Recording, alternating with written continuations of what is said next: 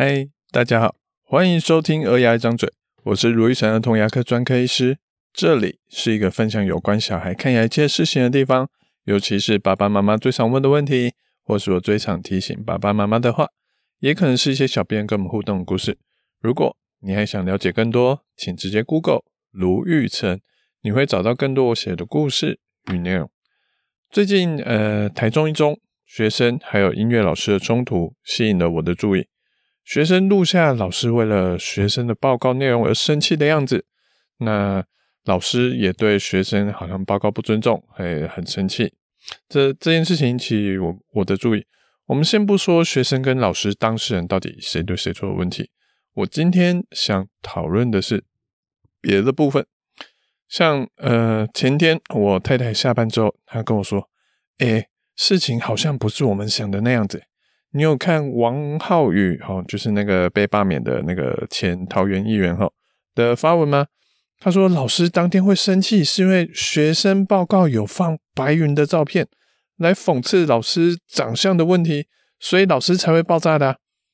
我就跟他说，呃，学生的确他受访的时候有放，他说他有放艺人的梗图，没有错。不过后来我们发现他放的是王力宏的照片。而不是白云的照片了。连我老婆哦，这种应该也还算是一个知识分子吧。哦，她第一时间都会被骗到。我们生活中其实真的很容易被各种假资讯给误导。像乌克兰之前有个新闻说，他们的一座小岛叫做蛇岛，上面的军人为了对抗俄罗斯入侵而坚决不投降。十三名军人已经全数阵亡了，连乌克兰总统泽文斯基都跑出来赞扬他们，官方还决定出纪念邮票来纪念他们。结果呢？诶，最近有个消息是，这些军人们可能还活着，他们不知道是投降还是就是被打败，好，反正就是被俘虏了。这究竟是连乌克兰总统他其实知道这件事情？但他故意去做一些操作的心理战，还是乌克兰总统，他其实也是被假资讯给暂时欺骗，我们可能无法得知。我想说的是，哎，有时候假资讯是故意改的，有些人是说话的人加上一些理所当然的揣测而加进去，他可能不是故意的，只他真的觉得那就是真相，可是就结果论来说，那还是一个假新闻。像这次的王浩宇前议员，虽然他前科累累，不过我们也不好判定他到底是故意还是非故意的去发出错误的资讯。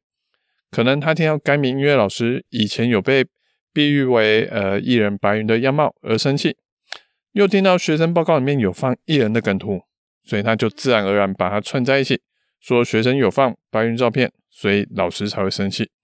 可是事实上就不是这样子。甚至有家长找到小孩还原真相之后的的说法，他说学生不只是没有放白云的照片，甚至事发我们看到影片那一段，老师很生气的时候，学生根本还没有讲到王力宏那张照片呢。也就是说，今天这件事情跟那个梗图本来就没有关系，导师在开始生气之后，他才会要讲到。那个有梗图那那个桥段，所以其实跟今天的事情无关。查真相呢，需要花更多的时间来检验。说完，可能真的，呃，爱听的人不多。造成说，哎，流言满天飞，但真相却乏人问津。这其实不管是在平时生活中，或是在医界，是医生已经快要麻痹的一个问题。大家宁愿听朋友说，听长辈说。啊，喝奶不会蛀牙啦！啊，牙膏吃下去对身体不好啊，用清水刷就好了。却很少人愿意去听儿童牙医说含氟牙膏的重要，好，睡前不要喝奶的重要，还有用牙线的重要。因为真相不有趣，做起来也不轻松。上礼拜我受邀到我小孩的幼稚园，好，幼儿园，好，去跟同学的爸爸妈妈去演讲牙齿相关的主题。我想了一想，到底要讲什么？最后就决定讲有关牙齿真相的内容，跟大家说，我们常常以为的理所当然，可能都不是真的。包括，诶，其实我们是要先用牙线再用牙刷，会比先用牙刷再用牙线来得好。还有用清水刷牙，可能跟完全不刷牙的蛀牙率可能没有差太多。还有一般人用手动牙刷跟电动牙刷在干净度，诶，其实可能也可以是一样的。等等的这些我们以为的不可能，好，其实都是事情的真相。这些问题好，我都先问了在场爸爸妈妈，他们直觉上觉得应该是怎么样。不过现实跟他们猜测的答对率，好，通常大概在一半以下。我说科学其实有个很有趣的地方是，我们常常都不是用一个很天才、很棒的想法，然后就立刻去做出一个很有效的一个结果。许多人都会觉得说他的想法很棒，好，有什么很好的发明啊，然后就可以立刻推广、立刻卖红、卖翻到全世界。但真正能成功的人并不多，反而现实中常常会是我们发现了一个有趣的事实结果，觉得说这东西很有趣，诶，为什么会这样子？然后再去找出它的原理，然后再去验证说到底这个原理好关键的因素是不是这样的。是有什么关键，或是有什么法则？所以科学其实是一个很重视成果的一个东西，它非常残酷。像我们常常在说的好事牙套，其实不管是今天哦，不管是刚出来的二十年前，一直到今天，都还是有人在批评他说：“你怎么可以不挖蛀牙就把牙套套起来？”二十年前是这样子，二十年后今天还是有医师在这样抨击他，可是他就直接用证据说话。当他追踪五年的抗蛀牙效果是补牙齿的两倍以上，哦，补牙只有一半的人没有出问题，可是豪氏牙套几乎九成以上的人都没有出问题，就越来越多医师家长愿意相信他，开始使用豪氏牙套来帮小孩治疗蛀牙，因为证据告诉我们很有用。另外一个例子，好，就是卫福部颁布的。最近颁布的108年至109年，哦，六岁到十八岁的青少年还有儿童的龋齿调查报告，这个报告可以让我们不用凭感觉，而是靠真正的数字来告诉大家现况到底是什么。我看到这个报告其实非常开心，好，连续发了好几天的文，好，在我的粉丝专业，其中两个跟今天主题有关的是，好，第一个手摇杯会不会容易蛀牙？虽然大家都觉得会。好，但到底它影响多少呢？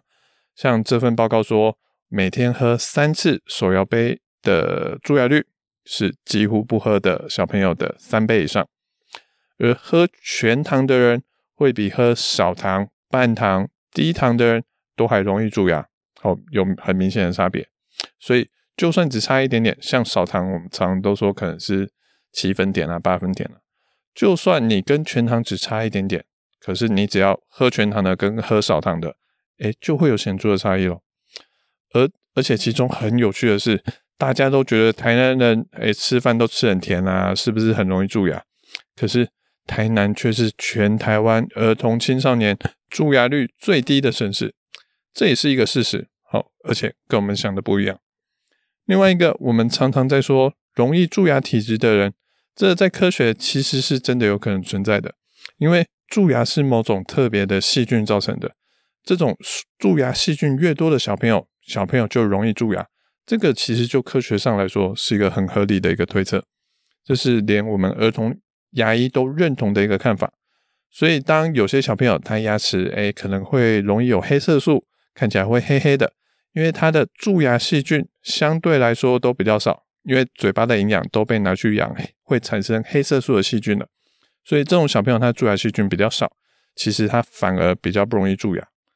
可是这份卫福部的报告说，不管是在蛀牙的小朋友身上，或是曾经蛀牙但治疗过的小孩身上，他们的蛀牙细菌种类跟没有蛀牙的小朋友其实没有很明显的差别。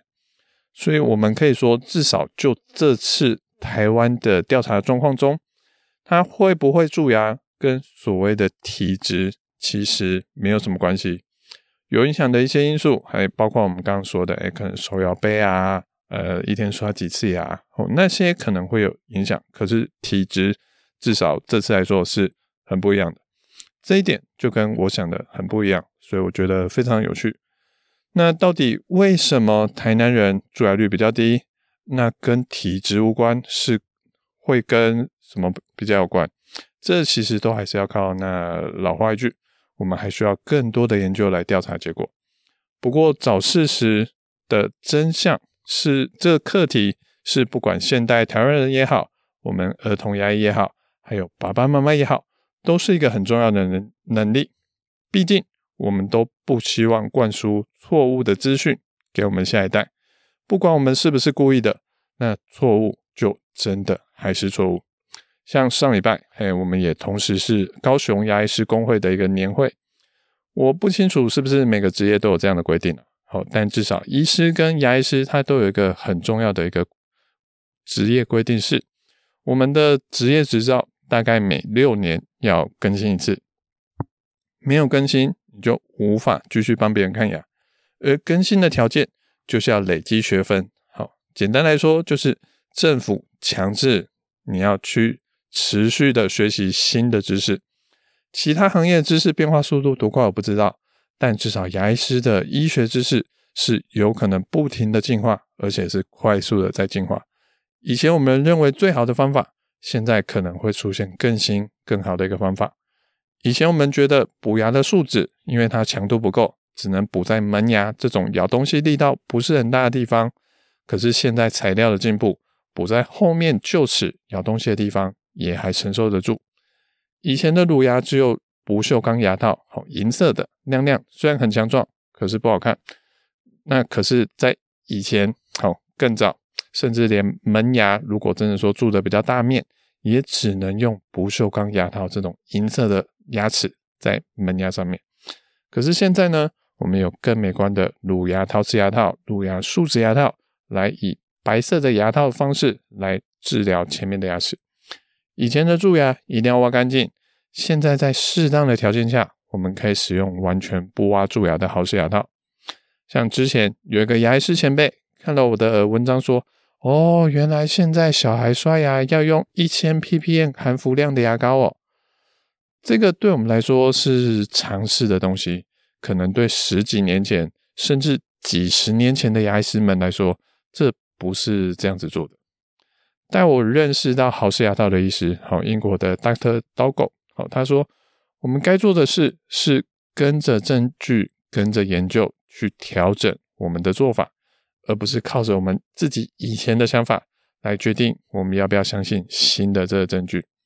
所以回到开头说的中医中的学生，不论事情整体状况是如何的，我都无法认同那个老师说的，其他学生都不会这样，就只有你们这样子搞。改变还有与众不同，其实不是坏事。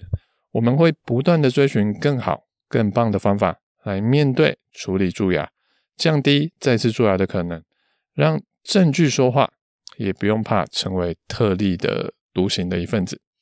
像台湾的戏剧《茶经》里面有个台词说：“我们不用去当世界第一，但我们想当世界唯一。”你现在收听的是目前台湾唯一一个儿童牙医 Podcast 的节目，希望大家会喜欢哦。好，感谢大家聆听。好，我是卢玉成儿童牙医。如果你喜欢我们这节内容，请在 Apple Podcast 上给我们一点评论。有什么想听的主题跟意见想法，可以点进资讯栏有留言连接，让我们知道。我们下次见，拜拜。嗨，大家好，欢迎收听《鹅牙一张嘴》，我是卢玉成儿童牙科专科医师。这里是一个分享有关小孩看牙一切事情的地方，尤其是爸爸妈妈最常问的问题，或是我最常提醒爸爸妈妈的话，也可能是一些小编跟我们互动的故事。如果你还想了解更多，请直接 Google 卢玉成，你会找到更多我写的故事与内容。最近，呃，台中一中学生还有音乐老师的冲突吸引了我的注意。学生录下老师为了学生的报告内容而生气的样子，那老师也对学生好像报告不尊重，还很生气。这这件事情引起我我的注意。我们先不说学生跟老师当事人到底谁对谁错的问题。我今天想讨论的是别的部分，像呃前天我太太下班之后，她跟我说：“诶，事情好像不是我们想的那样子。你有看王浩宇哈，就是那个被罢免的那个前桃园议员哈的发文吗？他说老师当天会生气，是因为学生报告有放白云的照片，来讽刺老师长相的问题，所以老师才会爆炸的。我就跟他说，呃，学生的确他受访的时候有放，他说他有放艺人的梗图，没有错。不过后来我们发现他放的是王力宏的照片。而不是白云的照片了，连我老婆哦，这种应该也还算是一个知识分子吧，哦，她第一时间都会被骗到。我们生活中其实真的很容易被各种假资讯给误导。像乌克兰之前有个新闻说，他们的一座小岛叫做蛇岛，上面的军人为了对抗俄罗斯入侵而坚决不投降。十三名军人已经全数阵亡了，连乌克兰总统泽伦斯基都跑出来赞扬他们，官方还决定出纪念邮票来纪念他们。结果呢？诶，最近有个消息是，这些军人们可能还活着，他们不知道是投降还是就是被打败，好，反正就是被俘虏了。这究竟是连乌克兰总统他其实知道这件事情？但他故意去做一些操作的心理战，还是乌克兰总统，他其实也是被假资讯给暂时欺骗，我们可能无法得知。我想说的是，哎，有时候假资讯是故意改的，有些人是说话的人加上一些理所当然的揣测而加进去，他可能不是故意的，只他真的觉得那就是真相，可是就结果论来说，那还是一个假新闻。像这次的王浩宇前议员，虽然他前科累累，不过我们也不好判定他到底是故意还是非故意的去发出错误的资讯。可能他听到该名音乐老师以前有被比喻为呃艺人白云的样貌而生气，又听到学生报告里面有放艺人的梗图，所以他就自然而然把它串在一起，说学生有放白云照片，所以老师才会生气。可是事实上就不是这样子。甚至有家长找到小孩还原真相之后的的说法，他说学生不只是没有放白云的照片，甚至事发我们看到影片那一段，老师很生气的时候，学生根本还没有讲到王力宏那张照片呢。也就是说，今天这件事情跟那个梗图本来就没有关系，老师在开始生气之后，他才会要讲到那个有梗图那那个桥段。所以其实跟今天的事情无关。查真相呢，需要花更多的时间来检验。说完，可能真的，呃，爱听的人不多，赵成说，诶，流言满天飞，但真相却乏人问津。这其实不管是在平时生活中，或是在医界，是医生已经快要麻痹的一个问题。大家宁愿听朋友说，听长辈说，啊，喝奶不会蛀牙啦，啊。牙膏吃下去对身体不好啊，用清水刷就好了，却很少人愿意去听儿童牙医说含氟牙膏的重要，好，睡前不要喝奶的重要，还有用牙线的重要，因为真相不有趣，做起来也不轻松。上礼拜我受邀到我小孩的幼稚园，好，幼儿园，好，去跟同学的爸爸妈妈去演讲牙齿相关的主题。我想了一想，到底要讲什么，最后就决定讲。有关牙齿真相的内容，跟大家说，我们常常以为的理所当然，可能都不是真的。包括，诶，其实我们是要先用牙线再用牙刷，会比先用牙刷再用牙线来得好。还有，用清水刷牙，可能跟完全不刷牙的蛀牙率可能没有差太多。还有一般人用手动牙刷跟电动牙刷，在干净度，诶，其实可能也可以是一样的，等等的。这些我们以为的不可能，好，其实都是事情的真相。这些问题，好，我都先问了在场爸爸妈妈，他们直觉上觉得应该是怎么样。不过现实跟他们猜测的答对率，好，通常大概在一半以下。我说科学其实有个很有趣的地方是，我们常常都不是用一个很天才、很棒的想法，然后就立刻去做出一个很有效的一个结果。许多人都会觉得说他的想法很棒，哦，有什么很好的发明啊，然后就可以立刻推广，立刻卖红卖翻到全世界。但真正能成功的人并不多，反而现实中常常会是我们发现了一个有趣的事实结果，觉得说这东西很有趣，诶，为什么会这样子？然后再去找出它的原理，然后再去验证说到底这个原理好关键的因素是不是这样的。是有什么关键，或是有什么法则？所以科学其实是一个很重视成果的一个东西，它非常残酷。像我们常常在说的好事牙套，其实不管是今天哦，不管是刚出来的二十年前，一直到今天，都还是有人在批评他说：“你怎么可以不挖蛀牙就把牙套套起来？”二十年前是这样子，二十年后今天还是有医师在这样抨击他。可是他就直接用证据说话。当他追踪五年的抗蛀牙效果是补牙齿的两倍以上，哦，补牙只有一半的人没有出问题，可是豪氏牙套几乎九成以上的人都没有出问题，就越来越多医师家长愿意相信他，开始使用豪氏牙套来帮小孩治疗蛀牙，因为证据告诉我们很有用。另外一个例子，好，就是卫福部颁布的最近颁布的一零八年至一零九年，哦，六岁到十八岁的青少年还有儿童的龋齿调查报告。这个报告可以让我们不用凭感觉，而是靠真正的数字来告诉大家现况到底是什么。我看到这个报告其实非常开心，好，连续发了好几天的文，好，在我的粉丝专业，其中两个跟今天主题有关的是，好，第一个。手摇杯会不会容易蛀牙？虽然大家都觉得会，好，但到底它影响多少呢？像这份报告说，每天喝三次手摇杯的蛀牙率是几乎不喝的小朋友的三倍以上，而喝全糖的人会比喝少糖、半糖、低糖的人都还容易蛀牙，好，有很明显的差别。所以就算只差一点点，像少糖，我们常常都说可能是七分点啊、八分点啊。就算你跟全糖只差一点点，可是你只要喝全糖的跟喝少糖的，诶，就会有显著的差异咯。而而且其中很有趣的是，大家都觉得台南人诶吃饭都吃很甜啊，是不是很容易蛀牙？可是台南却是全台湾儿童青少年蛀牙率最低的城市，这也是一个事实。好，而且跟我们想的不一样。另外一个，我们常常在说容易蛀牙体质的人。这在科学其实是真的有可能存在的，因为蛀牙是某种特别的细菌造成的。这种蛀牙细菌越多的小朋友，小朋友就容易蛀牙。这个其实就科学上来说是一个很合理的一个推测，这是连我们儿童牙医都认同的一个看法。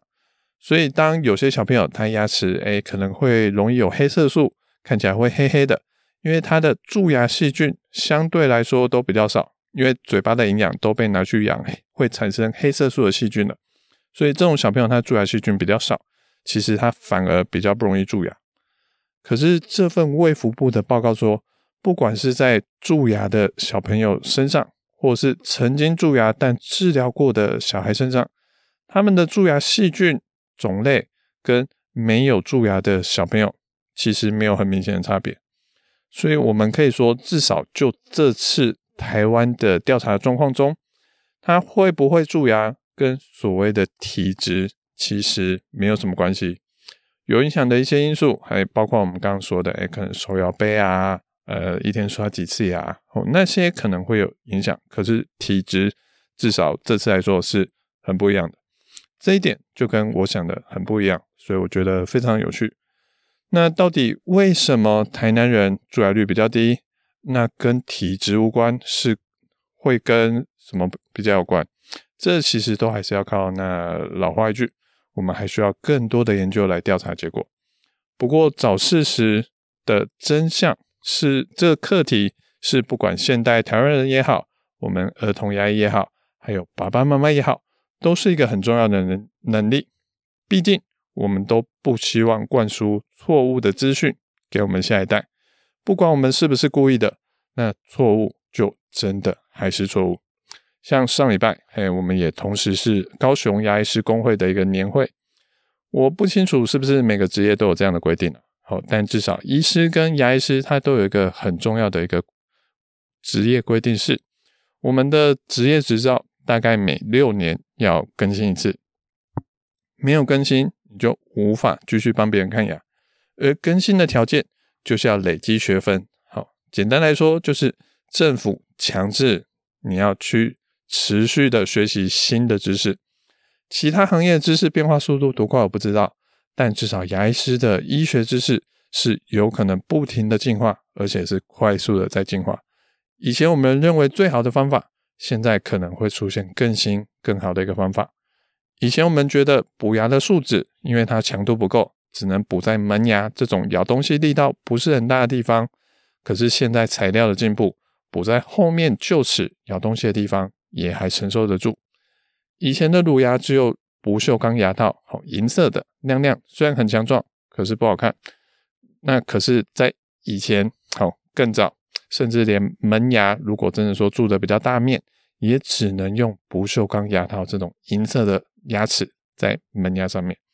可是现在呢，我们有更美观的乳牙陶瓷牙套、乳牙树脂牙套，来以白色的牙套方式来治疗前面的牙齿。以前的蛀牙一定要挖干净，现在在适当的条件下，我们可以使用完全不挖蛀牙的好氏牙套。像之前有一个牙医师前辈看到我的文章说。哦，原来现在小孩刷牙要用一千 ppm 含氟量的牙膏哦。这个对我们来说是常识的东西，可能对十几年前甚至几十年前的牙医师们来说，这不是这样子做的。但我认识到好氏牙套的医师，好，英国的 Doctor Dogo，好，他说我们该做的事是跟着证据、跟着研究去调整我们的做法。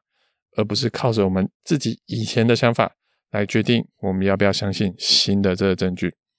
所以回到开头说的中医中的学生，不论事情整体状况是如何的，我都无法认同那个老师说的，其他学生都不会这样，就只有你们这样子搞。改变还有与众不同，其实不是坏事。我们会不断的追寻更好、更棒的方法来面对处理蛀牙。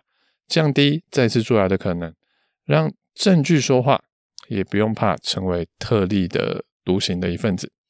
像台湾的戏剧《茶经》里面有个台词说：“我们不用去当世界第一，但我们想当世界唯一。”你现在收听的是目前台湾唯一一个儿童牙医 Podcast 的节目，希望大家会喜欢哦。好，感谢大家聆听。好，我是卢一成儿童牙医。如果你喜欢我们这节内容，请在 Apple Podcast 上给我们一点评论。有什么想听的主题跟意见想法，可以点进资讯栏有留言连接，让我们知道。我们下次见，拜拜。